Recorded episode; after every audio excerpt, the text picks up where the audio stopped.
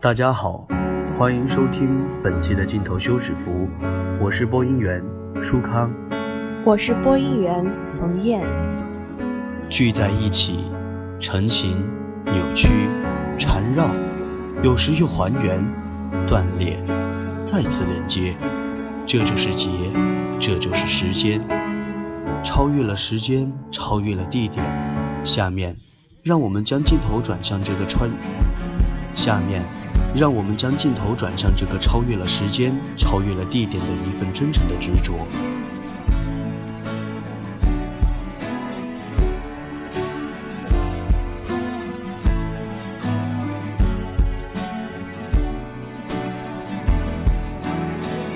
两个人的灵魂互相交换了身体，互相介入到对方的生活，一觉醒来便毫无征兆地交换了身体。两个在之前互不相干、毫无关系的少年，在命运的安排下联系到了一起，又在命运的安排下互相错开、分离。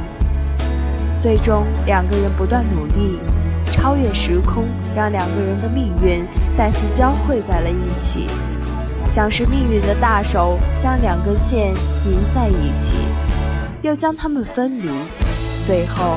却又奇迹般的聚在了一起，互相缠绕着。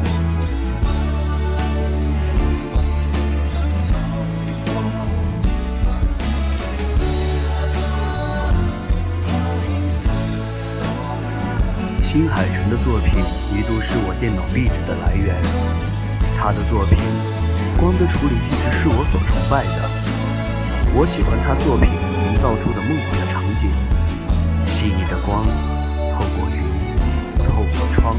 透过高耸的大厦，洒落到屏幕上，仿佛把人带到了一个平行的新海诚世界。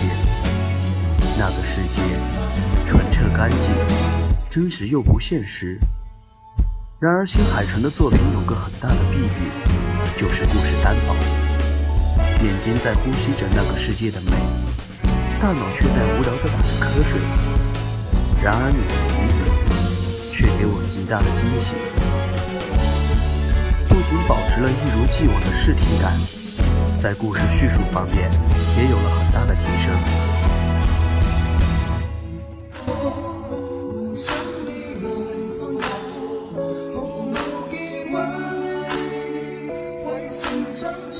故事发生在一个古老与现代并存的日本，电影刚开始。女主发现自己竟然是个女人，熟悉套路的我就在心底轻笑。这大概又是一个男女互换身体的故事。果然，随着故事缓缓的推进，互换的男女主喜欢上了彼此。这时候，电影已经进行了四十分钟，而电影中不断突出的彗星却没有一直出现。而电影中不断突出的彗星却一直没有出现。按照套路，彗星出现的时候会是本片的高潮部分。然而让我没有想到的是，彗星的出现把本片带入了另外一个时髦的套路——穿越。于是，秘密花园和触不到的恋人糅合而成的新套路出现了。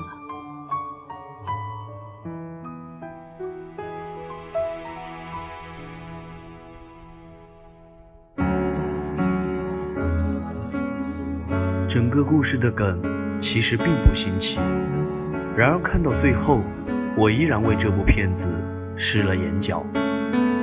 男女互换的壳子下，藏着一颗寻觅真爱的心，而跨越时空的华丽外衣，也不过是为了温暖那脆弱又执着的寻找。只要你我有缘，哪怕我忘记你的名字，哪怕我的记忆欺骗了我。哪怕人海茫茫，哪怕生死相隔，我也能把你找回来。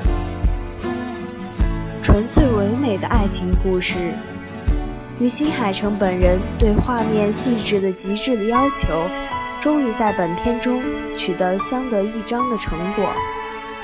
配乐跟陆龙之、芥上白、石萌音等人的配乐亦十分贴合。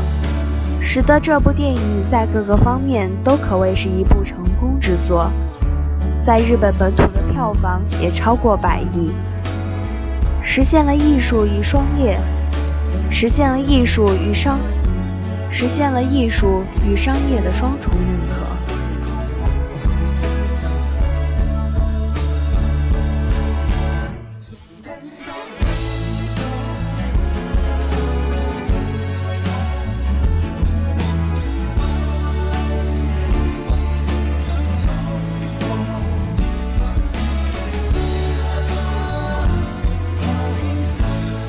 管你在这个世界的哪里，我都会再一次去见你。感谢收听本期的镜头修止符，我们下期再见。